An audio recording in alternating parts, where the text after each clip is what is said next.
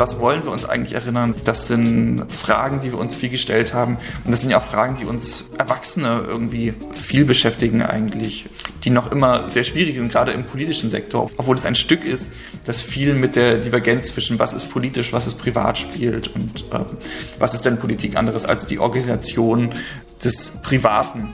Und wir tendieren immer dazu zu sagen, okay, dieser und jener Aspekt unseres Lebens, der ist unpolitisch und der sollte unpolitisch bleiben, äh, zum Beispiel Fußball. Und dann merken wir aber ganz schnell, ist es vorbei mit dem Unpolitischen, es ist sofort politisiert. Und ähm, das sollte man nie aus dem Auge verlieren. Und das war auch so ein bisschen das Thema, was, äh, worüber wir viel nachgedacht haben.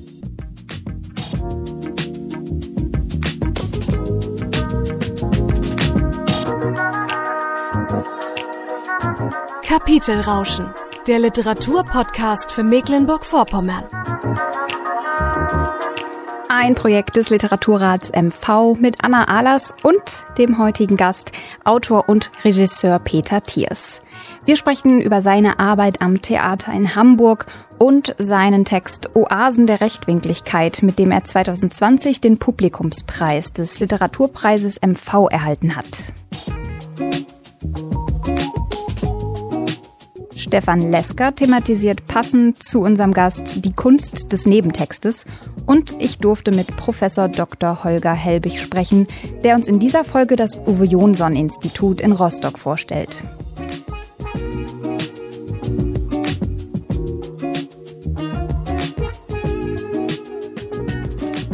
Ein Moin nach Hamburg zu Peter Thiers. Schön, dich begrüßen zu dürfen in der sechsten Folge Kapitelrauschen. Moin, moin, ja, schön, dass ich da sein darf. Ich äh, sage erstmal ein paar Worte zu dir. Also du bist äh, gerade Regisseur im Thalia Theater in Hamburg, hast an den beiden Hochschulen für Musik und Theater in Leipzig sowie in Hamburg auch studiert ähm, Stipendiant des Literaturhauses Rostocks und hast auch den Kleist-Förderpreis für junge Dramatik erhalten. Das war, glaube ich, 2019. Richtig. Für das Stipendium im Literaturhaus braucht man ja immer so einen MV-Bezug. Was genau ist dein Bezug zu Mecklenburg-Vorpommern? Mein MV-Bezug ist eigentlich, dass ich so mittlerweile, ja gut, jetzt bin ich gerade 30 geworden, also zwei Drittel meines Lebens in Rostock verbracht habe. Ah, okay. Also ich bin ursprünglich in Thüringen geboren, aber dann gleich äh, nach Rostock gezogen und äh, das ist quasi die Zeit gewesen, in der ich aufgewachsen bin, bis ich 19 geworden bin, dann nach Leipzig gezogen bin, um, wie du bereits erzählt hast, an der HMT Leipzig zu studieren.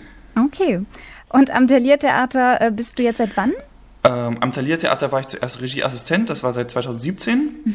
Und ähm, eine Regieproduktion, die ich gerade gemacht habe, Paradiesische Bauten, an der habe ich seit früh, also noch vor Corona, früh 2020 gearbeitet und die kam jetzt zur Premiere. Genau, und äh, da wurdest du ja auch mit dem Hamburger Literaturpreis ausgezeichnet, kommen wir gleich auch noch zu.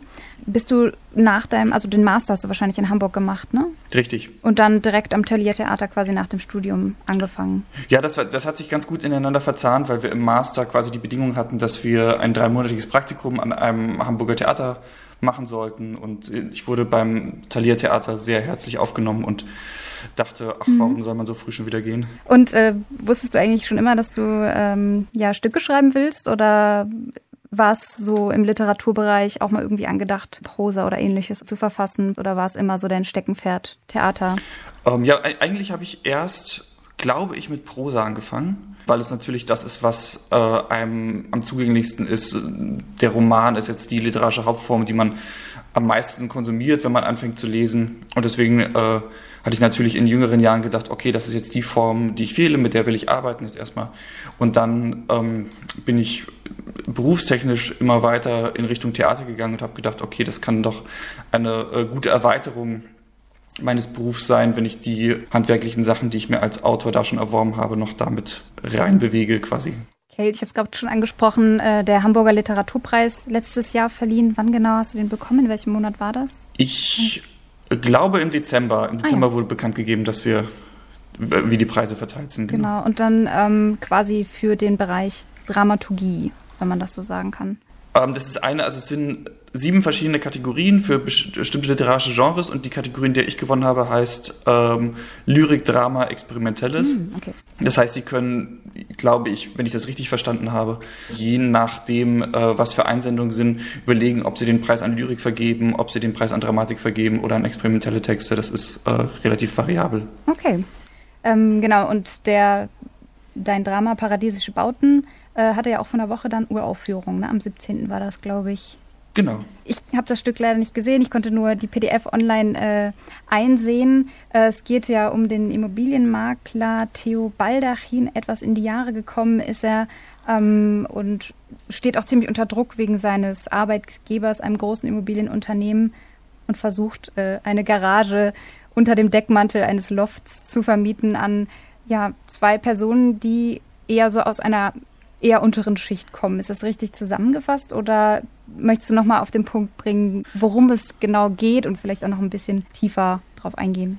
Ja, also untere Schicht würde ich nicht sagen ja. unbedingt in Bezug auf diese zwei Figuren, sondern das sind eher zwei Menschen, die in einer Großstadt wohnen und sehr lange schon nach einer Wohnung suchen und quasi sehr unter Druck stehen, ähm, die Figuren heißen Nummer 1 und Nummer 2, mhm. weil der, dieser skrupellose Makler Theo Baldachin die entmenschlicht quasi und sie nur mit diesen Titeln benennt. Und bei Nummer 1 ist der Fall, seine Ehe ist im Auflösen begriffen quasi und er muss eine neue Wohnung kriegen sehr schnell, um das Teilsorgerecht für seine Tochter zu halten. Und bei Nummer 2 ist es so, ähm, dass ihre Eltern oder ihre Familie hatte einen, einen Bauernhof. Mhm. Und diese skrupellose Immobilienfirma, für die auch der Makler Theo Baldachin arbeitet, hat äh, diese, diesen Bauernhof aufgekauft, als äh, die Familie in finanzieller Not war.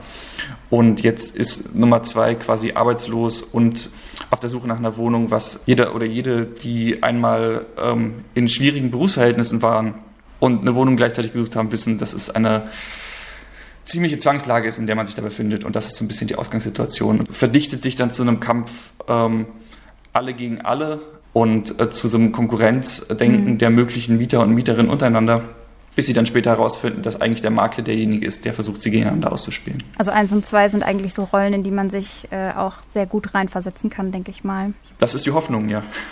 ja. und es gibt äh, noch ich sag mal, einen Charakter in dem Stück DEA oder DEA, also die digitale Eingabeassistentin, wie nennt ihr sie im Stück? DEA, genau. Also der Name ist so ein bisschen abgeleitet von der, ähm, von dem Namen, der ja auch so, also die männlichere Form ist ein bisschen bekannter, eine Deus, also wie in Deus Ex Machina. Ah. Ähm, und die weibliche Form davon ist DEA, also die, die, nimmt so ein bisschen die göttliche Kontrollinstanz für den Makler. Das heißt, der Makler, so skrupellos wie er ist, der Makler ist nicht die oberste Instanz, sondern kann immer von äh, dieser elektronischen Assistentin, die so ein bisschen von der Stimme her in der Inszenierung klingt wie eine Alexa, ähm, korrigiert werden und ein bisschen, äh, ja. das macht so einen gewissen Reiz aus in der Dynamik der Figuren untereinander. Also sind das quasi so Audios gewesen, die ihr vorher digital, digitalisiert habt und genau. eingesprochen und dann wurden sie quasi während des Stücks abgespielt. Genau, das ist wie so eine komplett digitale Figur, die äh, von der äh, am Abend anwesenden Tonabteilung gespielt wird quasi.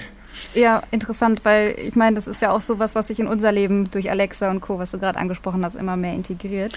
Achso, ja, und der Gedanke dahinter war auch so ein bisschen, dass es funktioniert wie so ein äh, Social Credit Score. Also mhm. ähm, wir haben da viel natürlich nach, nach China geguckt, die ihren Social Credit Score, glaube ich, seit 2015 bis jetzt 2020 jedes Jahr immer erweitert haben und immer schärfer gezogen haben. Aber was auch etwas ist, was wir in Deutschland auch kennen, bloß unter dem Decknamen äh, Schufa. Ja. Das heißt, äh, so eine Kontrollinstanz, äh, die von Algorithmen lebt und von, von Daten und quasi über, über diese Algorithmen und Daten versucht, permanent auf unser Leben Zugriff zu erhalten eigentlich. Stimmt. Ähm, und ja, diese zwei Personen, eins und zwei, wie sie heißen, die schaffen es aber trotzdem, sich so ein bisschen ähm, selbst zu ermächtigen am Ende. Also soll das Stück trotzdem auch so ein bisschen empowern gegen all diese digitale Überhandnahme und ähm, das Konkurrenzdenken, was zwischen denjenigen, die vielleicht nicht so viele Chancen haben, gesellschaftlich eher verstärkt wird. Äh, ist das auch so ein Spiegelbild?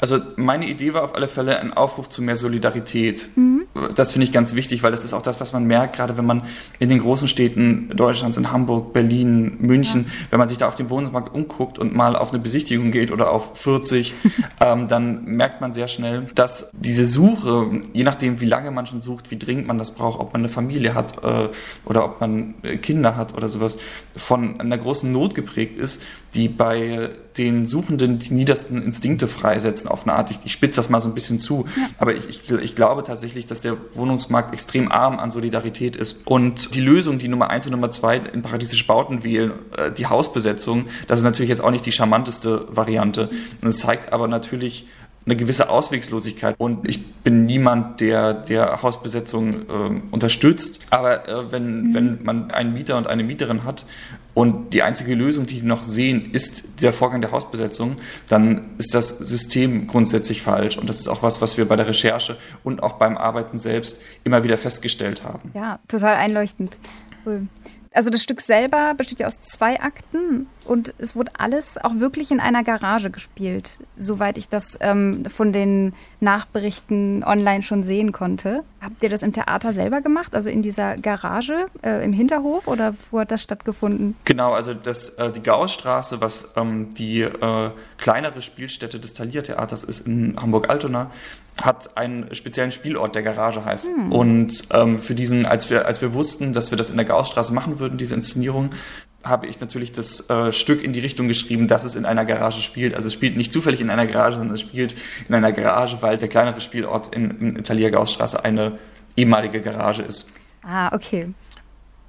Ähm, und es wurde ja durch ein Förderprojekt ins Leben gerufen, das Stück. Ist das richtig? Das, das Stück ist in der eigenen Produktion vom Thalia Theater und im Rahmen äh, dessen, dass es Corona-bedingt keinen Urfunk haben äh, konnte, wurde ich von dem Förderprogramm Neustadt Kultur als Autor nochmal zusätzlich gefördert, um quasi den Ausfall zu kompensieren. Mhm. Das ist äh, so ein Programm, das ähm, heißt 100 neue Stücke für ein großes Publikum. Ah. Und da geht es darum, dass man, wenn Stücke keine Uraufführung hatte, die Texte trotzdem online gestellt hat. Also der Text von Paradiesisch Bauten, der Ursprungstext, mit dem wir gearbeitet haben, ist auf der Thalia Theater Homepage nachlesbar und das im Rahmen dieses Förderprogramms quasi. Hm, okay, und ich hatte da halt auch noch äh, nachgelesen, dass das digital vielleicht aufgeführt wird. Zusätzlich ist das bei dem Stück auch in Planung?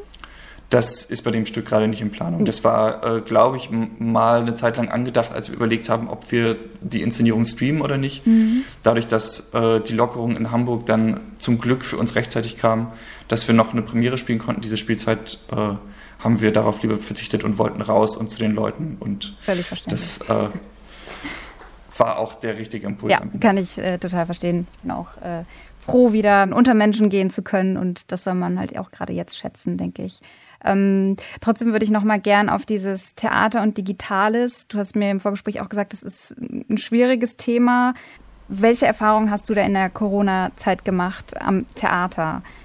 Ich habe schon von anderen Regisseuren gehört, einfach abfilmen und streamen, das geht einfach nicht. Waren da bei euch irgendwelche Ideen oder war es einfach nur schwer, über die Zeit zu kommen? Ich glaube, schwer ist sowas immer nur, wenn man keinen eigenen kreativen Ansatz hat dafür. Mhm. Und das äh, war größtenteils, glaube ich, bei den Produktionen der Fall, die äh, damit gekämpft haben, eigentlich eine Aufführung zu haben vor Publikum auf der regulären Theaterbühne und dann sich äh, verwandeln mussten quasi auf eine Art und Weise, weil das ist nicht immer so gut gelungen. Ähm, aber ich glaube tatsächlich, wenn man ein Projekt von Tag eins so denkt, dass es nur im digitalen Raum stattfindet, also entweder nur als Stream oder gleichzeitig sogar ähm, hier am Thalia Theater hatte gerade kurz vor uns äh, eine Produktion Premiere. Sie spielt immer gleichzeitig im Internet und live auf der Bühne. Okay. Und wenn die, und das ist wahnsinnig gut äh, konzipiert und das funktioniert auch in der Ausführung wahnsinnig gut. Und äh, ich glaube, aber bis man dahin kam, dass das funktioniert und dass man die Konzepte hat und nicht einfach nur versucht, äh, Theater auf einmal abzufilmen, mhm. hat es mindestens meiner Einschätzung nach ein Dreivierteljahr gedauert weil das war so die Zeit, wo man am Anfang hat man immer noch so ein bisschen gezweifelt und gesagt, okay, ist das jetzt, ist das jetzt der Weg, den wir gehen müssen? Dann musste man natürlich neue Produktionen konstruieren, die wirklich mit diesem speziellen Weg funktionieren. Das war definitiv nicht einfach. Und jetzt merkt man aber, also ich persönlich, bei mir hat so letztes Jahr im Winter zu, zu Beginn des Winters so geklickt, wo ich gemerkt habe, ah, okay, das sind die neuen Formate, die jetzt interessant sein könnten. Das sind die Konzepte, die jetzt ähm, Lust darauf machen, und auch auf Dinge, die vielleicht nicht zwangsläufig Theater heißen müssen, sondern ähm, die einfach vielleicht auch nur Stream heißen und da sind Menschen und machen diesen Stream und das kann erstmal alles Mögliche sein, kann Lust auf was machen, was außerhalb dieses Theaterkosmos stattfindet. Und wenn es wieder Theater gibt, gibt es auch wieder Theater. Mhm. So, und äh, dann hat man vielleicht das Glück, dass sich diese beiden Ansätze vermischen und das irgendwie zusammenwächst zu noch einer, noch einer hybrideren Kunstform. Das ist jetzt was, was man hoffentlich sehen wird im äh, Herbst. Ja, wir sind gespannt. ähm, du hast aber auch geschrieben, dass du ein digitales Projekt gemacht hast, Wunschmaschine, Text-Adventure. Magst du das kurz erklären? Weil da kann ich mir jetzt einfach nur unter den Worten nichts drunter vorstellen. Genau, das war zum Beispiel das, wo ich meinte, dass das ist etwas, was ich ähm, längst nicht mehr Theater nennen ja. würde. Das ist ein, wie so ein digitales Spiel quasi. Mhm. Ähm, wir haben ein Narrativ konstruiert einer fiktiven Firma, die auf den Namen Megacorp hört und Megacorp hat äh, die sogenannte Wunschmaschine entworfen. Und was Megacorp mit der Wunschmaschine will, ist eigentlich die Bedürfnisse und die Wünsche ihrer Konsumenten anzuzapfen und wie in einem Fragebogen ähm, quasi abzutasten. Und ähm, das ist so, ein, so eine Art, ja, man muss sich das vorstellen wie so eine Art Multiple-Choice-Spiel. Also es tritt auf wie ein, wie ein Fragebogen. Mhm. Ähm, der Fragebogen reagiert aber auf die Eingaben und manipuliert die Spielenden in der Hoffnung, ähm, mehr von ihnen erfahren zu können, als sie eigentlich preisgeben wollen und vergibt Punkte auf einer komplett spätkapitalistischen und willkürlichen Skala. Ähm, und das äh, war ein Projekt, das in Zusammenarbeit mit den äh, Kammerspielen Leipzig entstanden ist und das eigentlich auch erst eine Hybridform werden sollte, als dann klar war, dass das nicht möglich ist gerade, sondern dass man wirklich nur im digitalen Raum arbeiten kann, haben wir uns dafür eine sehr radikale Möglichkeit entschieden, haben gesagt, okay, dann ist es eben, auch wenn es in Zusammenarbeit mit einem Theater präsentiert wird, ist es eben jetzt einfach mal kein Theater, sondern es ist eben dieses Spiel, ähm, was trotzdem dann so einen kleinen theatralen Touch hat, indem es äh, zur Premiere gab es dann ähm, so einen Kundenservice, den man anfunken konnte, der einem äh, quasi noch Fragen zu Megacorp und den einzelnen Megacorp-Produkten, die in diesem, in diesem Spiel vorgestellt werden, äh, beantworten kann. Es funktioniert aber nicht in diesem klassischen Modus von, es gibt Theaterbesucher und Zuschauer oder Schauspieler und Figuren, mhm. sondern es äh, funktioniert eher in einem spielerischen Zusammenhang, äh, wie, vielleicht auch wie so ein kleines Rollenspiel. Ja, genau, das habe ich mich gerade auch gefragt, dass man quasi die Konsumentinnen oder die Zuschauer mit einbezieht in das Theaterstück. Ich nenne es jetzt mal Theaterstück oder das digitale Rollenspiel eben, wenn man von so einem Kundenservice schon angesprochen wird. Und es ist ja dann auch irgendwie was sehr Persönliches, ne? Ja, was mir sowieso generell so ein bisschen im Theater fehlte, weil das Theater prahlt viel, ja, prahlt vielleicht nicht, aber das Theater äh, wirbt viel mit so einer räumlichen Grobpräsenz, dass man im Gegensatz zu, zum Film oder auch eben zum Computerspiel, man ist gemeinsam in einem Raum, man kann gemeinsam interagieren miteinander. Und das fällt aber so ein bisschen unter den Tisch. Was heißt das genau? Heißt das, dass, es, dass die Aufführung jeden Abend anders ist, je nachdem, wie wir und wie die äh, Schauspielenden drauf sind? Okay, das kann es zum Beispiel heißen. Es kann aber auch heißen, dass man neue Formen der Interaktivität miteinander findet. Also und, ähm, und guckt, wie Narrative entstehen und wie die sich miteinander verzahnen und ähm, was passiert, wenn, wenn wir einfach nicht nur als Menschen oder als, als, als Körper, sondern auch als Personen mit unterschiedlichen Geschichten aufeinander zu treffen. Also was passiert, wenn die Geschichte der Figur auf meine persönliche Geschichte als Peter Thiers trifft oder sowas.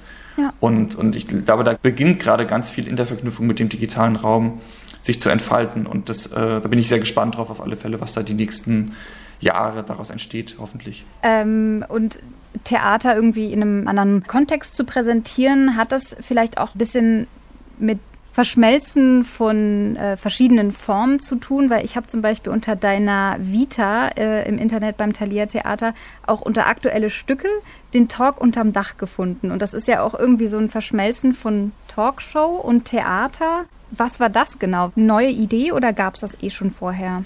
Talk unterm Dach ist ein Format, das von dem Thalia-Schauspieler Steffen Siegmund entworfen wurde und das es eigentlich schon ganz, ganz lange gibt. Ah ja. Also was heißt lange, ne? Also in Theaterverhältnissen, also schon seit zwei Jahren. Es gibt schon irgendwie äh, fünf, sechs oder vielleicht sogar sieben Episoden, wenn man die eine mitzählt, die wir komplett im digitalen Raum als Stream gemacht haben.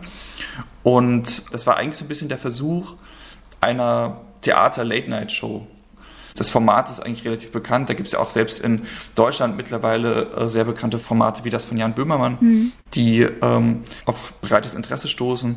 Und wir haben aber geguckt, was ist der große Vorteil daran, wenn das in so einem privaten Raum stattfindet. Also das sind, äh, die Aufführung findet jedes Mal im Nachtasyl statt. Vor Corona konnten da knapp 90 Leute rein. Mhm.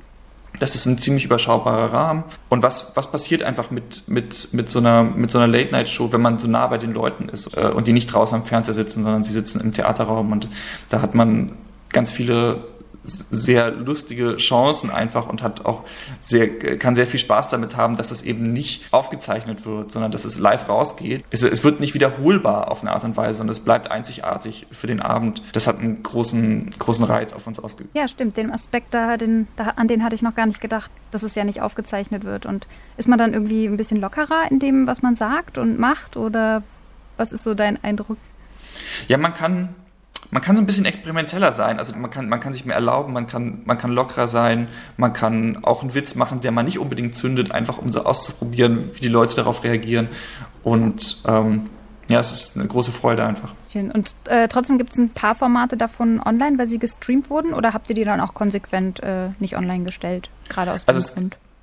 Es gibt eine Episode, die ausschließlich gestreamt wurde, wo dann aber zum Glück sehr früh klar war, dass sie gestreamt werden würde. Das heißt, wir haben nicht, ähm, und da haben wir auch nicht versucht, na, ein Late-Night-Show-Format, wie jetzt zum Beispiel Jan Böhmermann zu imitieren, wo er sagt, okay, wir spielen jetzt alles in die Kamera und die Lacher sind eingespielt und, mhm. äh, und äh, wir gucken einfach mal, was wir für Videoeinspieler da noch dazu haben oder sowas, sondern wir haben, wir haben uns von Anfang an entschieden, das wirklich als Stream zu bauen, sowas wie man den Stream eher auf Twitch oder auf YouTube sieht. Also da gab es zum Beispiel damals diesen sehr bekannten Streamer, der äh, die ganze Zeit diese Pokémon-Karten geöffnet hat und äh, also in den USA war das Logan Paul. Und wir haben dieses Format dann eher imitiert. Und das, äh, die Show ähm, funktioniert wie so ein, wie so ein Twitch-Livestream eigentlich. Das war so ein bisschen der Gag dabei, dass wir, dass wir dachten, okay, das, ist, es bringt nichts, dieses Fernsehformat zu imitieren, weil dieses Fernsehformat kann das, was es tut, viel besser als wir. Mhm. Äh, was passiert denn, wenn wir die Form von diesen Twitch-Streamern annehmen und gucken, wohin uns das führt? Und das hat äh, für eine sehr sehr breite und sehr interessierte Resonanz gesorgt, auf alle Fälle. Ist ja dann auch ein bisschen mehr Interaktion mit den, äh, mit den Zuschauern, ne?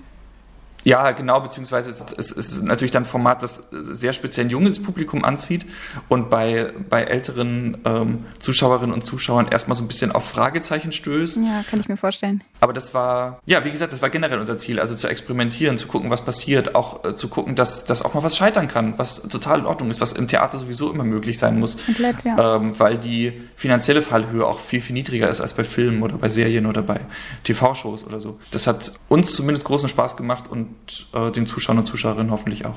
Du sprichst es gerade auch an, das äh, jüngere Publikum bei euch findet ja gerade das Grenzgängerfestival statt. Genau, Grenzgängerfestival. Genau. Und ein Stück hast du als Autor verfasst oder Regie geführt? Genau, in Bernstein ist der Titel. In Bernstein. Genau, Regie geführt habe ich nicht, ähm, beziehungsweise ist halt die Frage, inwieweit man bei Jugendgruppen Regie sagen kann oder ist es eher eine, eine szenische, szenische Anleitung oder sowas. Diesen Part hat äh, Steffen Siegmund übernommen, mit dem ich zusammen auch äh, die Talk und am Dachshow gemacht habe. Ähm, den Text habe ich geschrieben so ein bisschen immer im Dialog mit, mit Steffen Siegmund, aber auch mit den Jugendlichen zusammen. Also, dass man da immer geguckt hat, was interessiert einen überhaupt? Was, und gerade für Jugendliche, also das Durchschnittsalter ist so bei 16, 17, mhm. ist ja, glaube ich, auch immer die Frage, die haben ganz wenig Freizeit, gerade wenn sie Abitur machen. Und deswegen möchte man unbedingt sicher gehen, dass das, was sie in dieser sehr begrenzten Freizeit machen, ihnen sehr viel Spaß macht und dazu gehört, für mich, weil ich auch auf diese Art und Weise mit Theater angefangen habe, zu gucken, dass man eine Figur spielt, mit der man sich identifizieren kann. Ein weniger begnadeter Theater-Jugendclubleiter in Rostock hat mal gesagt, es muss auch immer Menschen oder Jugendliche geben, die äh, einen Baum spielen. Und das ist etwas, womit ich mich, da, da, da, rollt es mir immer ja. die Fingernägel hoch, auch wenn ich nur daran denke, dass jemand zu Leuten geht und sagt, so, ey, ihr habt, äh, ihr seid hier und ihr arbeitet ein ganzes Jahr an diesem tollen Projekt, aber ihr werdet am Ende nur mhm. zwei Sätze zu sagen haben und Diener Nummer drei sein. Auch irgendwie ein Stempel aufgedrückt, ne?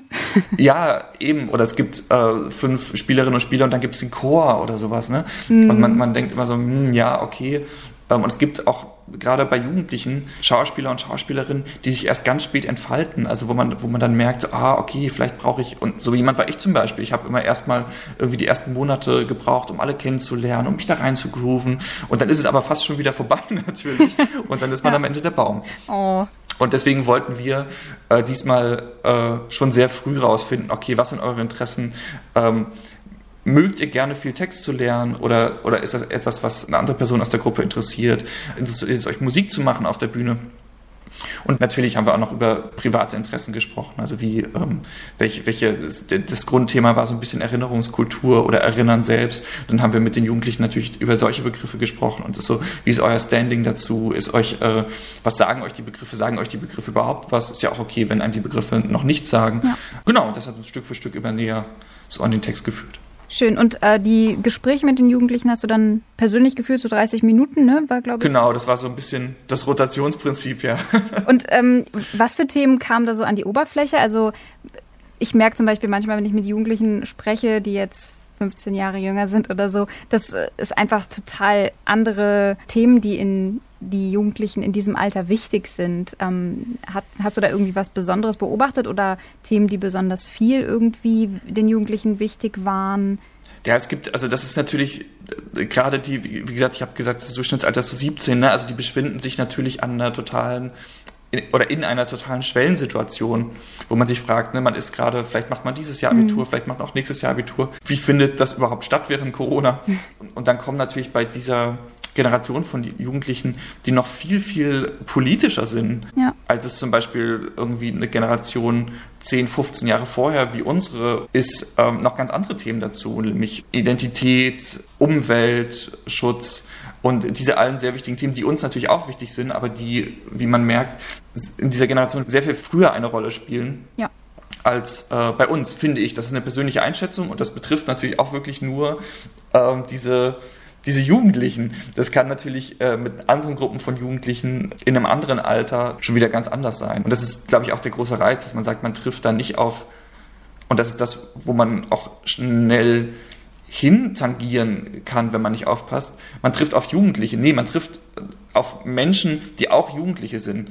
Und, äh, und stattdessen trifft man auf ein Dutzend Individuen eigentlich, mit denen man sehr tolle Zeit haben kann. Und das äh, darf man da immer nicht aus den Augen verlieren, wenn man versucht, über, über äh, junge Menschen zu sprechen generell. Ja. Oder über Menschen sowieso. Ja, klar. Und vielleicht hebt das auch so ein bisschen dieses Hierarchische auf, ne? Also hier, ich bin der Leiter von diesem Theaterprojekt und ihr seid die äh, SchülerInnen oder die Jugendlichen.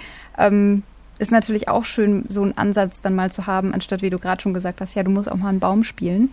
Ja, was sowieso dadurch, also gerade bei dem, bei dem Leiter Steffen Siegmund und bei der dramaturgischen Leiterin Janka Kenk, sowie auch bei mir, mhm. wir sind alle Menschen, die in ihrer Jugend viel Theater gemacht haben schon.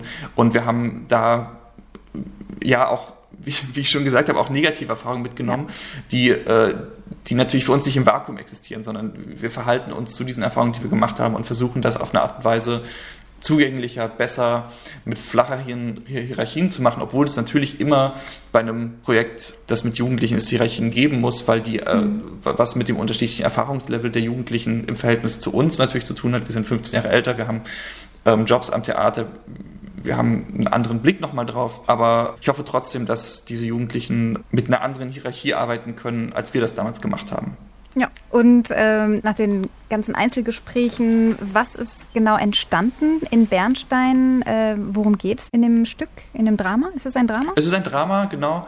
Ähm, es geht um eine Gruppe von Jugendlichen, die eine sogenannte Zeitkapsel vergräbt.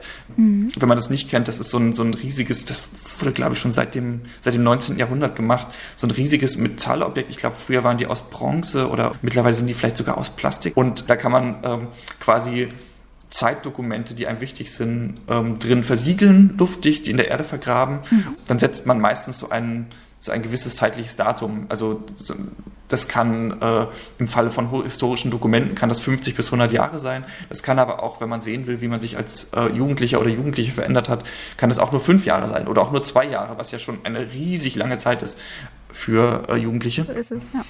Diese Jugendlichen vergraben gemeinsam diese Zeitkapsel und eine der Jugendlichen hat eine imaginäre Freundin, die aber äh, aus Gründen, die nicht weiter erläutert werden, zum Leben erwacht ist. Hm möchte aber diese imaginäre Freundin jetzt so langsam loswerden, weil es wird jetzt langsam Zeit, erwachsen zu werden und irgendwie sich von solchen Sachen, die einem vielleicht auch unangenehm sind oder die das Leben auch oder das soziale Leben auch beeinträchtigen, so ein bisschen abzukoppeln. Und das findet die imaginäre Freundin natürlich gar nicht witzig und versucht, ihren Konterpart quasi in diesem Wald einzusperren, damit sie für immer Kinder bleiben können. Ja. Und es verhandelt aber zusätzlich dazu verschiedene Themen in Bezug auf die Objekte, die ähm, die Jugendlichen weggeben. Und äh, so entspinnt sich dann zum Beispiel so eine Geschichte von einem Mädchen, das ihrer Großmutter einen goldenen Ring gestohlen hat, der aber ähm, das einzige Überbleibsel ist, das sie aus dem äh, Zweiten Weltkrieg mitgenommen hat. Also es sind so kleinere Geschichten natürlich und das Ziel war auch, dass jede Spielerin und jeder Spieler natürlich seine, seine kleine Geschichte erzählen kann auf eine Art, aber dass sie ineinander fließen und, und gemeinsam einen größeren Sinn ergeben. Ob sich das einlöst, das äh, kann uns das Publikum beantworten. Genau, das hoffe ich. Ähm, und alles auch in Bezug auf was du am Anfang schon erwähnt hattest, diese Erinnerungskultur. Genau, genau. Erinnerungskultur, Erinnern generell, das sind, das sind eher fließende Begriffe bei uns, dass man wirklich sagt, an was, an was wollen wir uns eigentlich erinnern, was ist es wert äh, zu erinnern. Mhm. Ähm, das sind Fragen, die wir uns viel gestellt haben. Und das sind ja auch Fragen, die uns Erwachsene irgendwie viel beschäftigen eigentlich, die noch immer sehr schwierig sind, gerade im politischen Sektor, obwohl es ein Stück ist, mhm. das viel mit der Divergenz zwischen was ist politisch, was ist privat spielt und ähm, weil das für, äh, für die Jugendlichen auch oftmals fließende Vorgänge sind einfach. Ja. Und selbst, selbst, selbst, selbst für unsere Gesellschaft ja auch. Ich meine, also was ist denn Politik anderes als die Organisation des Privaten und wir tendieren immer dazu äh, zu sagen, okay, dieser und jener Aspekt unseres Lebens, der ist unpolitisch und der sollte unpolitisch bleiben, äh, zum Beispiel Fußball. So. Und dann merken wir aber ganz ja, schnell. Gutes Beispiel. Äh, äh, ja, ne? Und dann merken wir aber zum Beispiel ganz schnell, sobald die ähm, Spieler zu Beginn des Spiels die Nationalhymne singen, ist es vorbei mit dem Unpolitischen, es ist sofort politisiert. Mhm. Und ähm, das sollte man nie aus dem Auge verlieren. Und das war auch so ein bisschen das Thema, was, äh, worüber wir viel nachgedacht haben. Total. Und da ist ja auch jeder Mensch irgendwie unterschiedlich, ne? wie, er, wie objektiv er an politisches Geschehen rangeht oder wie emotional er das an sich ranlässt. Und so entstehen halt dann auch die Übergänge. Genau. Das äh, beobachte ich bei mir auch. Mhm. Ähm, wie ist das mit den Theaterstücken? Also die haben ja jetzt Premiere. Kann man sie noch mal sehen? Also paradiesische Bauten ebenso wie in Bernstein? Gibt es dann noch mal Spielzeiten in ein paar Monaten oder? Also in Bernstein ist äh, speziell für das äh, von dir schon erwähnte Grenzgängerfestival produziert und ist erst einmal begrenzt auf zwei Vorstellungen. Mhm. Das kommt erst natürlich immer so ein bisschen darauf an, wie gut, wie gut läuft das dann, weil diese Projekte im Grenzgängerfestival sind sehr viele Projekte mit sehr vielen Jugendlichen und ähm, die brauchen natürlich auch alle ihren Platz auf unterschiedliche Arten. Einige werden digital aufgeführt, einige werden auf der Bühne aufgeführt. Im Falle von den Bernstein haben wir das Glück, auf der Bühne auf, aufführen zu können. Und ähm, das ist aber immer so ein bisschen begrenzt auf dieses Festival, dieses Stück. Und äh, Paradiesisch Bauten wird noch sehr viel länger spielen. Also da sind gerade für September schon mehrere Termine in Planung und auch darüber hinaus. Also da wird es auf alle Fälle noch sehr viel Gelegenheit geben. Schön, gut zu wissen. Ähm, ja, Literaturpodcast Mecklenburg-Vorpommern. Ich würde gerne mit dir auch nochmal über den äh, Literaturpreis sprechen. Ja. 2020 wurde auch der äh, vergeben und da hast du eben den Publikumspreis äh, gewonnen, den ersten, und zwar mit deinem Text Oasen der Rechtwinkligkeit. Da hören wir jetzt gleich auch mal rein um über den Text äh, gemeinsam zu sprechen. Magst du kurz vorher ein einordnen, worum es im Textausschnitt geht, beziehungsweise was vorher passiert? Ja, also die Geschichte startet damit, dass äh, der sehr junge Protagonist, der auf eine Grundschule geht, eines Tages auf den Schulhof kommt und dort ein ähm, mit Sprühfarbe an die Wand gemaltes Hakenkreuz vorfindet, dessen Bedeutung ihm zuerst oder auch über eine lange Zeit hinweg nicht ganz offenbar ist. Er merkt stattdessen, dass es eine unglaubliche Ehrfurcht gegenüber diesem Symbol gibt, aber niemand im Umfeld von seinen Altersgenossen bzw. die Lehrerinnen und Lehrer ist bereit, ihm zu erklären, woher diese Ehrfurcht kommt und den Zusammenhang dieses Hakenkreuzes zu erklären. Mhm. Es wird dann früher oder später weggeputzt, aber kriecht sich dann so Stück für Stück in seinen Kopf hinein und in seine Gedankenwelt. und da er ähm, wie so eine Art kleine Neurose hat, die dafür sorgt, dass er Dinge, die ihn beeindrucken, anfangen muss zu zeichnen, beginnt er sich da in ein gefährliches zeichnerisches Abenteuer reinzuspinnen, das natürlich von Lehrerinnen und Lehrern, aber auch äh, von einer Kunstkommission, die einen Preis für junge Künstler und Künstlerinnen vergibt, nicht unbeobachtet bleibt. Alles klar, dann äh, hören wir uns das jetzt mal an. Die Sprühfarbe an der Wand sowie die außergewöhnliche Situation auf dem Hof lösten sich schlussendlich zeitgleich und sehr zügig auf.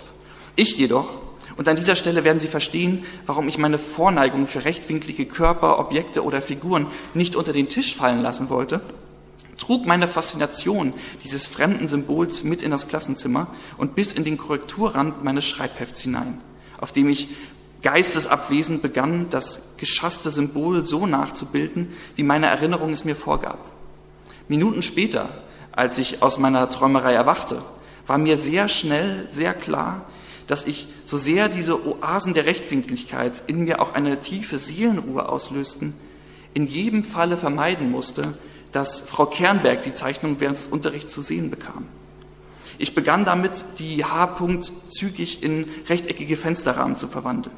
Aber bereits kurz darauf fürchtete ich mich so sehr davor, dass Frau Kernberg die seltsamen Fenster in meinem Schreibheft erkennen könnte, dass ich begann, passende Reihenhäuser, Türen, Balkonanlagen, Blumen- und Briefkästen, Grünanlagen mit Rhododendren, Parkplätze mit gehobenen Mittelklassewagen, Carports, Solarpaneele, Treppen und Treppengeländer, abschließbare Mülltonnen und verkehrsberuhigte Spielstraßen um sie herum zu kreieren, nur um die anfänglichen, schlecht versteckten Symbole zu tarnen.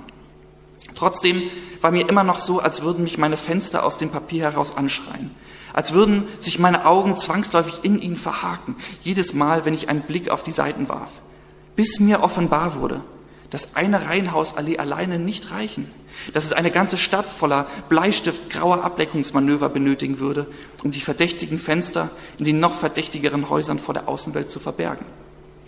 Ich begann also noch immer verborgen vor den durch die Reihen streifenden Blicken Frau Kernbergs, meine Straßen in Kreuzungen zu verwandeln, Abzweigungen zu schaffen, wo vorher nur Sackgassen waren, und das Netz einer Kleinstadt zu weben, in der ein einzelnes Fenster und die Wahrheit dessen, was dahinter lebt, zwangsläufig in der Masse des Gebotenen untergehen musste.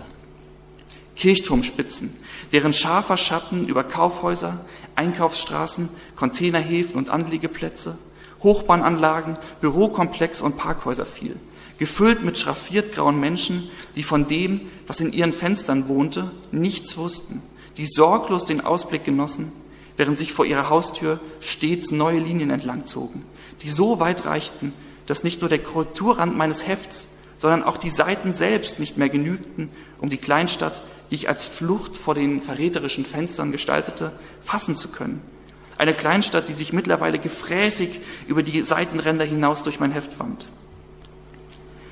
Auf dem Heimweg fühlte ich mich, als wäre ich Beute geworden. Sicherlich werden Sie an diesem Punkt mittlerweile ahnen, dass mir das Zeichnen keineswegs Freude bereitet, sondern ein Fluchtversuch war, der dunklen Faszination des H-Punkt zu entkommen. Die Zeichnung einfach entsorgen konnte ich nicht, da Frau Kernberg regelmäßig unseren Fortschritt anhand der Eintragung im Heft überprüfte. Solange ich auf dem Heimweg zwanghaft versuchte, nicht daran zu denken, drängten sich mir die realen Fenster unserer Reihenhaussiedlung immer stärker und unnachgiebiger ins Bewusstsein. Schlimmer noch dachte ich jetzt, dass ich es war, der dieses furchtbare Symbol zurück in unsere Reihenhaussiedlung geschleppt hatte, wie ein Parasiten, der sich an meiner Fußsohle festgesaugt und in einem unbeobachteten Moment Zutritt verschafft hatte. Ja, der Protagonist ähm, ist auch in einer Förderklasse und sagt, er ist dort, weil seine Mutter falsche Kreuze gesetzt hat. Also er ist äh, eigentlich von ihm aus gesehen gar nicht gerechtfertigt dort. Und er hat auch, glaube ich, nicht so viele Kontaktpersonen in der Schule. Und du hast gerade von Neurosen am Anfang auch schon gesprochen. Ist er auch so ein bisschen ähm, eine autistische Person oder sollte das gar nicht so rüberkommen? Das habe ich, ähm, also es fällt mir schwer in Bezug darauf, die Figur zu interpretieren, mhm. weil ich eigentlich immer offen lassen wollte, ob es nicht tatsächlich das falsche Kreuz der Mutter war, das ihn in diese äh, Klasse katapultiert hat. Also es, es spielt mhm. in meiner Vorstellung weniger mit einer Idee einer tatsächlichen Diagnose, sondern spielt mehr mit der Idee von Vernachlässigung eigentlich. Mhm. Also was, äh, das ist ja auch eine Frage, die die ähm, Lehrerinnen und Lehrer und auch diese Prüfungskommission später stellt. Wie gesagt, hat denn niemand aus deiner Familie das überhaupt mitbekommen, was du da machst? Und äh, das war für mich eigentlich die zentrale Frage, dass man sagt, Kinder werden konfrontiert mit etwas ganz Furchtbarem, etwas, was, wenn es nicht gut erklärt wird, auch zu sehr viel Missverständnissen führen kann. Sie werden aber damit allein gelassen. Mhm. Ähm, sowohl von, von, von den Eltern als auch äh, von den Lehrerinnen und Lehrern. Und das war eher so ein bisschen mein Problem, äh, das ich thematisieren wollte, dass ich gesagt habe, so, wer weiß, was da vorgefallen ist, wer weiß, wie nachlässig ähm, die Eltern im Umgang mit der Schulsituation waren, äh, dass nicht nur diese Schulsituation, die für diesen Jungen, die es für diesen Jungen gibt, sondern auch, was daraus folgte, entstehen konnte überhaupt. Mhm. Ja, sehr gute Sichtweise. Also nicht einfach eine Person mit einer Diagnose abzustempeln, ergibt sich für mich da jetzt auch so ein bisschen raus.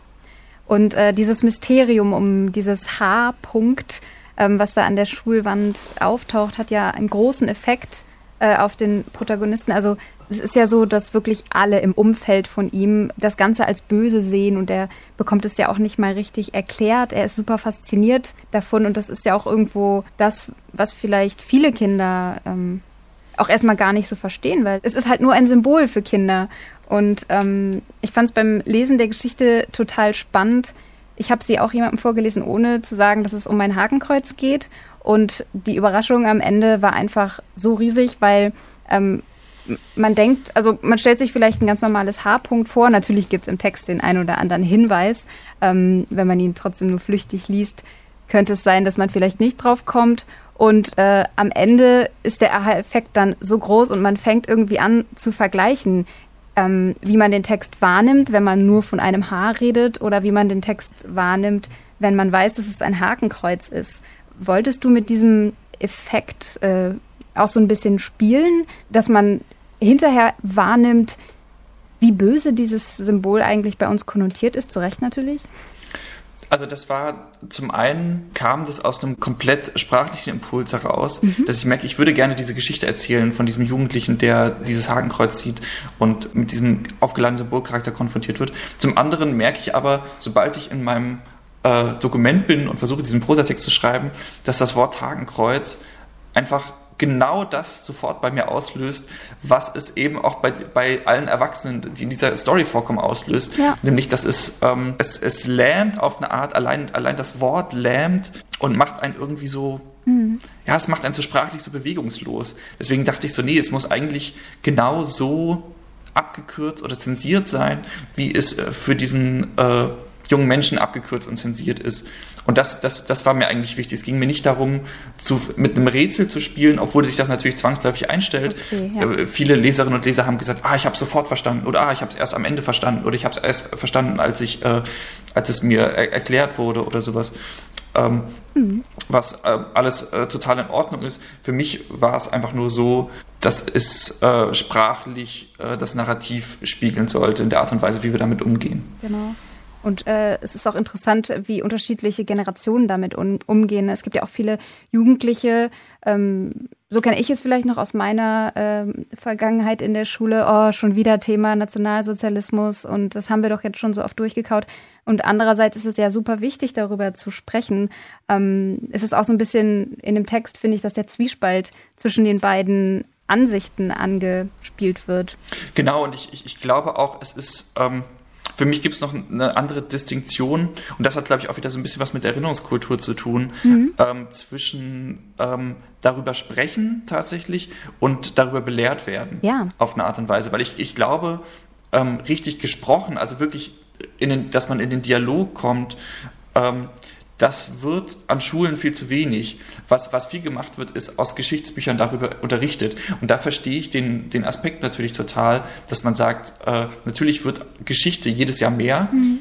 Es wird immer schwieriger, ähm, was gibt man auf, ne? welches Bild von, der, von dem Verhältnis West äh, des ehemaligen West- oder des ehemaligen Ostdeutschlands, also der BRD und der DDR, will man den Jugendlichen beibringen. Natürlich muss man äh, vollumfassend und lieber zu viel über den Nationalsozialismus reden. Das ist alles richtig. Und zusätzlich glaube ich aber immer noch, wie gesagt, dass man äh, miteinander über Themen reden muss und nicht nur Daten und Fakten abfragen muss, mhm. weil so kommen wir, glaube ich, in viele gerade bei den Dingen, die uns heute noch beschäftigt, wie eben BRD, DDR, wie der Nationalsozialismus, aber auch wie die Dinge, die in den letzten 15 bis 20 Jahren nach, der, nach dem Mauerfall passiert sind, kommen wir, glaube ich, in viele Missverständnisse einfach rein, wenn ja. wir uns gegenseitig einfach nur die ganze Zeit belehren, was auch so ein bisschen das ist, was man gerade auf Social Media sieht. Also mhm. es sind nicht Leute, die im Dialog sind, schon seit Jahren nicht mehr. Es sind Leute, die sich gegenseitig belehren über die politischen Einstellungen, die sie mit Zehen und Klauen verteidigen. Und das ist, ähm, zunehmend schade einfach. Und sich auch selber dadurch sehr beschweren, finde ich. Also ein Austausch ist ja im Gegensatz dazu, was so ein bisschen mehr Leichtigkeit in die Gedanken bringt. So man versetzt sich in andere Leute hinein, man denkt, ah, okay, diese Sichtweise kenne ich auch noch nicht. Und ähm, Leute belehren hat ja auch irgendwie so was damit zu tun, dass man so ein ja, so eine Erinnerung nur so schwer wegkriegt, genau wie der Hausmeister das Hakenkreuz mit einer Firma entfernen lassen musste und es eben alleine nicht geschafft hatte. Ja, sehr ich fand den Text der sehr inspirierend auf jeden Fall und auch das Spielerische, was du gerade nochmal erwähnt hast. Ähm, Dankeschön. Zeigt mir auf jeden Fall, warum du den Publikumspreis mitgenommen hast. Ich glaube, das war sehr anregend. Ähm, wir sind schon fast eine Stunde dabei. Ich würde so langsam zum Ende kommen. Gerne. Aber der Literaturwissenschaftler Stefan Lesker hat auch immer einen Beitrag in jedem Podcast und im Podcast 6 geht es bei ihm um Nebentexte. Ich würde ihn gleich abspielen, nachdem wir uns verabschiedet haben.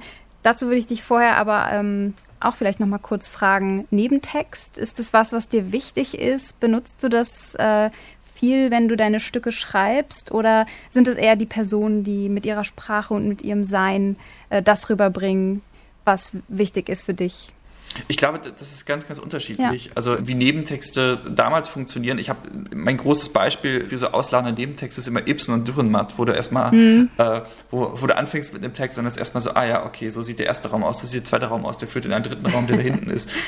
Was äh, natürlich ganz charmant war in der Zeit, wo Theater sehr, sehr realistisch war und äh, wo Theater ähm, so ein bisschen die Funktion hatte, die bei uns heute eher Filme und Serien haben. Mhm.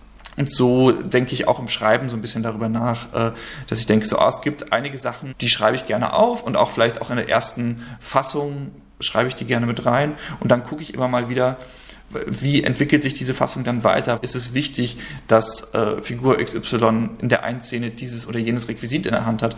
Und meistens ist es dann doch so, wenn es nicht handlungsrelevant ist, dann verschwindet es wieder, weil Regisseurinnen und Regisseure unserer gegenwärtigen Theaterlandschaft sowieso viel bessere Ideen haben, was die szenischen äh, Vorgänge angeht, als ich da jetzt reinschreiben kann. Ja, und es bietet auch ein bisschen Improvisationsspielraum für die Schauspieler, oder? Genau, weil das ist, es kommt natürlich auf den Schauspieler, die Schauspielerin an, aber das kann natürlich auch sehr lähmen, auf eine Art und Weise da zu, zu stehen und sagt, okay, hier muss ich auftreten und da habe ich eine Banane in der Hand oder was. Also je nachdem, was das da ist oder ne, in dem Beispiel ist es irgendwie Faust äh, sitzt an einem Pult okay, ja, dann, dann muss jetzt äh, jemand von der Bühnentechnik mir bitte oder von der Deko muss mir jetzt bitte ein äh, Pult ran schaffen. Ich kann das jetzt nur an diesem Pult spielen.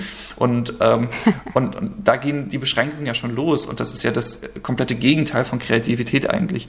Und äh, gerade dafür sind die Proben aber da, die Theaterproben, dass man mit den, dass der Regisseur, die Regisseurin mit den Schauspielern gemeinsam ausprobiert, okay, dieser Mann oder diese Frau, diese Figur, die auf die Bühne kommt, was wie lernen wir die kennen? Was ist das für ein Typ? Was ist das für eine Frau? Und diese Sachen sich so vorschreiben zu lassen von einem Autor oder einer Autorin, langweilt mich mittlerweile ja. eher nur noch.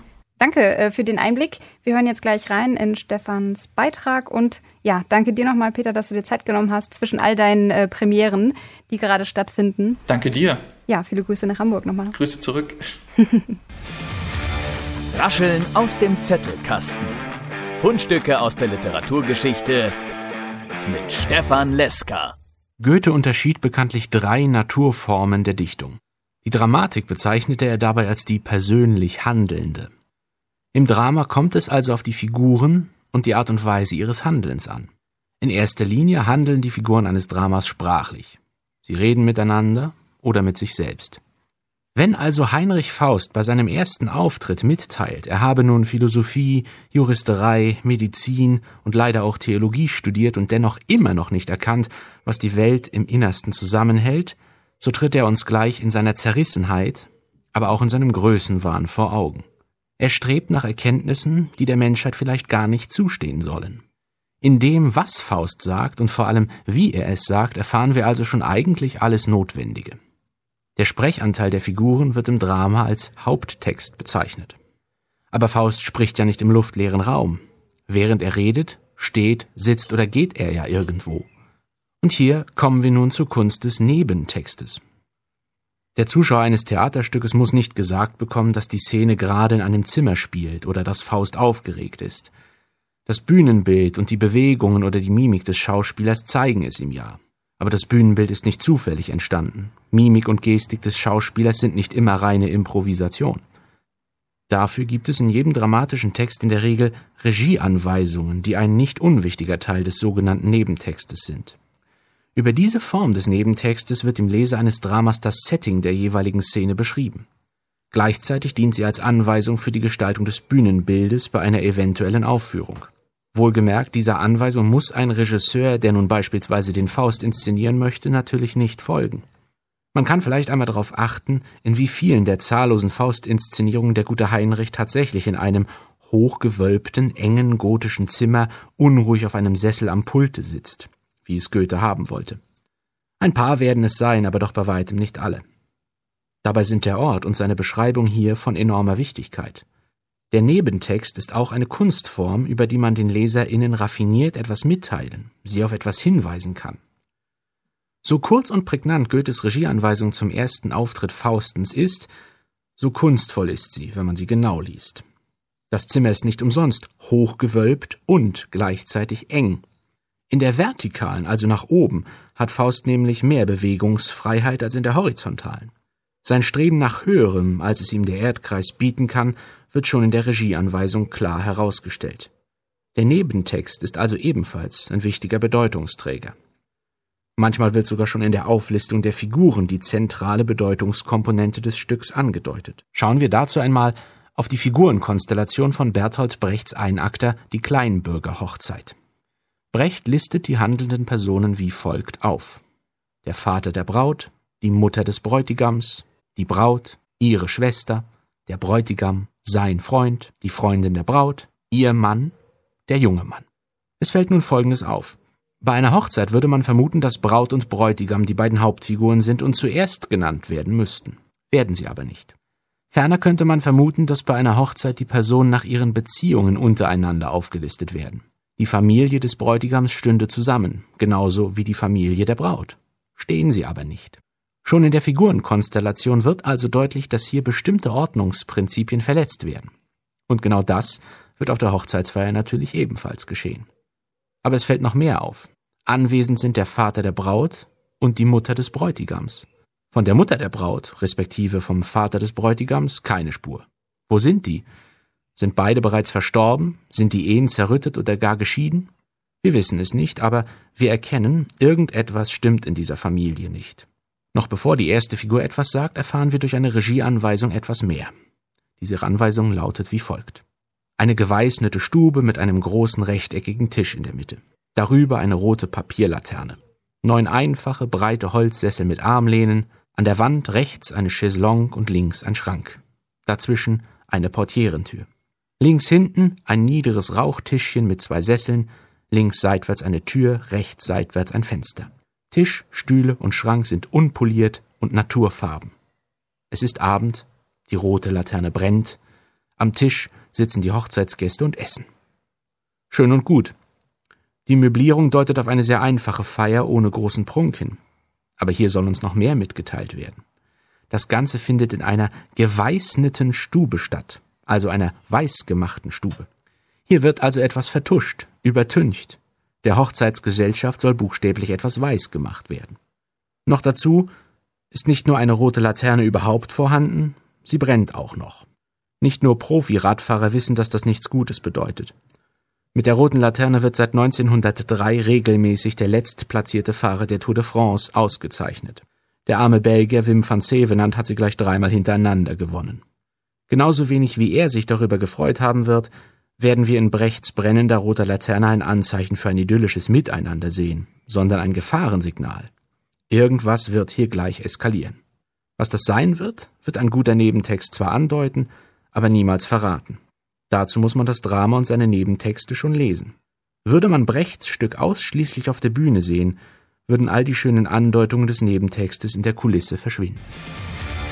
Rascheln aus dem Zettelkasten. Fundstücke aus der Literaturgeschichte mit Stefan Leska. Und auch in Folge 6 stellen wir eine literarische Institution aus MV vor. Dafür war ich vor ein paar Tagen im Uwe Jonsson Institut.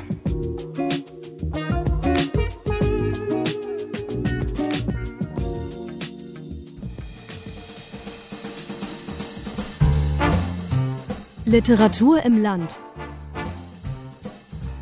Einrichtungen und Institutionen in Mecklenburg-Vorpommern. Professor Dr. Holger Helbig der Uwe Jonsson Gesellschaft. Sie sind der Inhaber der Uwe Jonsson Professur. Es ist vielleicht schwer, jetzt kurz zu beschreiben, aber wer war Uwe Jonsson und was ist seine wichtige Verbindung zu Mecklenburg-Vorpommern. Ja, es ist seine Heimat, ähm, aber er hat ja auch äh, in der BRD oder England bzw. New York gelebt. Also Uwe Jonsson, deutscher Schriftsteller. Ähm, damit ist er schon vorgestellt. Er ist in Mecklenburg zur Schule gegangen. Er hat an der Universität Rostock studiert. Er hat die Universität Rostock nicht nur aus fachlichen Gründen verlassen, sondern auch, weil er Händel mit dem Staat hatte. Er ist aufgefordert worden, Mitglieder der jungen Gemeinde in der kirchlichen Jugendorganisation der evangelischen Kirche quasi zu verleumden. Er ist aufgefordert worden, öffentlich zu lügen. Der hat das Gegenteil getan. Er hat als FDJ-Mitglied gesagt, der Staat begeht Verfassungsbruch. Ähm, das war auch diese Episode in Rostock der Motor seines Schreibens, zumindest der, der Auslöser. Er hatte schon vorher die Idee, Schriftsteller zu werden, sich mit Literatur zu befassen, aber hinterher hat er ja auch einen Stoff. Auf diesen Stoff ist er ein Leben lang in verschiedenen Variationen auch zurückgekommen. Sowohl sein erstes Buch, das erst posthum erschienen ist, Ingrid Baben der Erde, als auch sein letzter großer Roman Jahrestage ähm, greifen diesen Stoff unter anderem auf.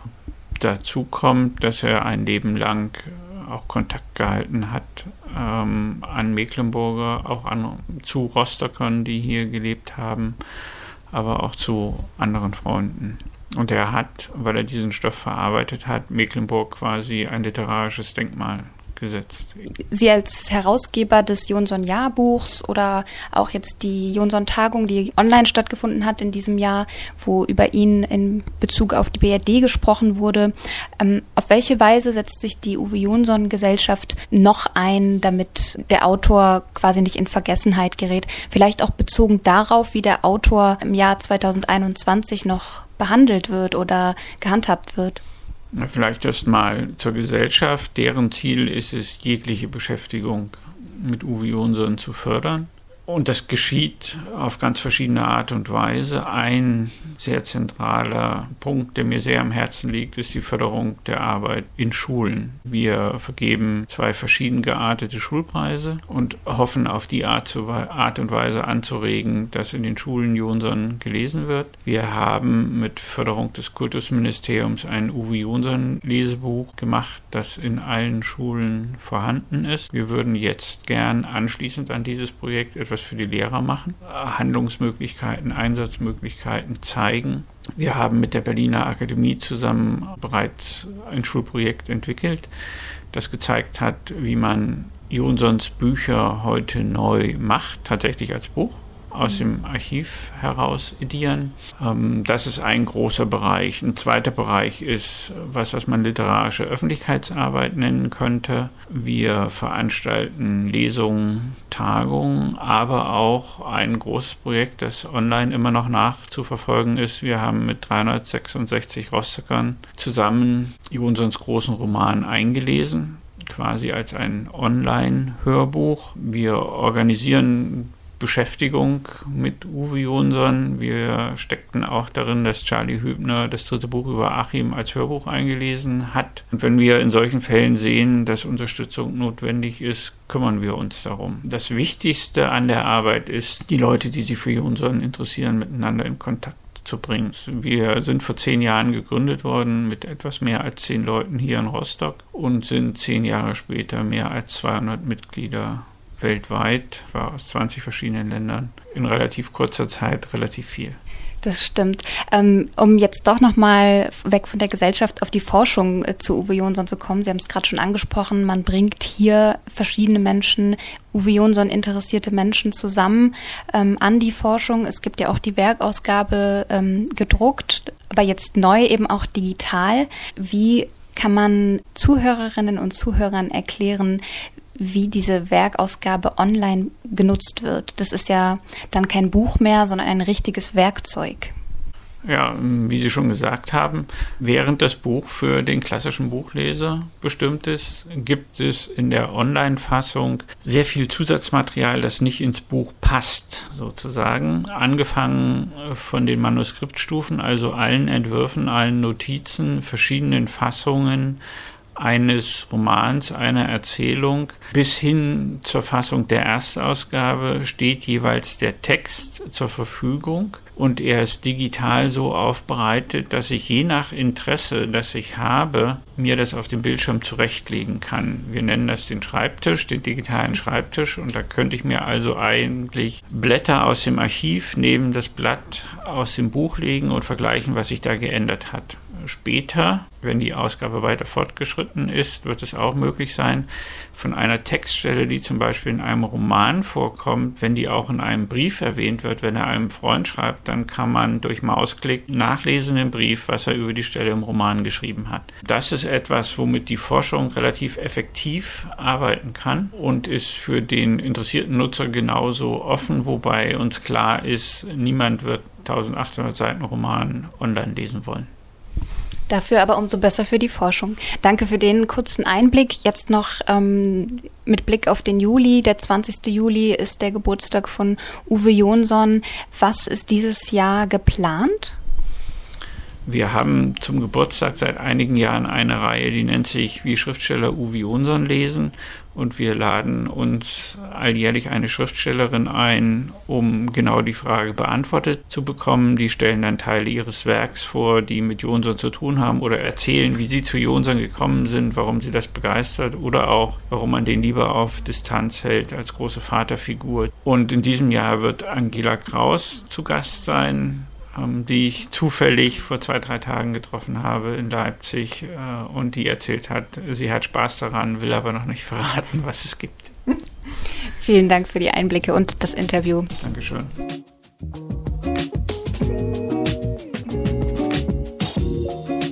Und auch ein großes Danke natürlich an euch, dass ihr uns zugehört habt. Der Literaturrat MV und auch ich freuen uns, wenn ihr den Podcast abonniert, ihn teilt oder auch gern auf den sozialen Medien verbreitet.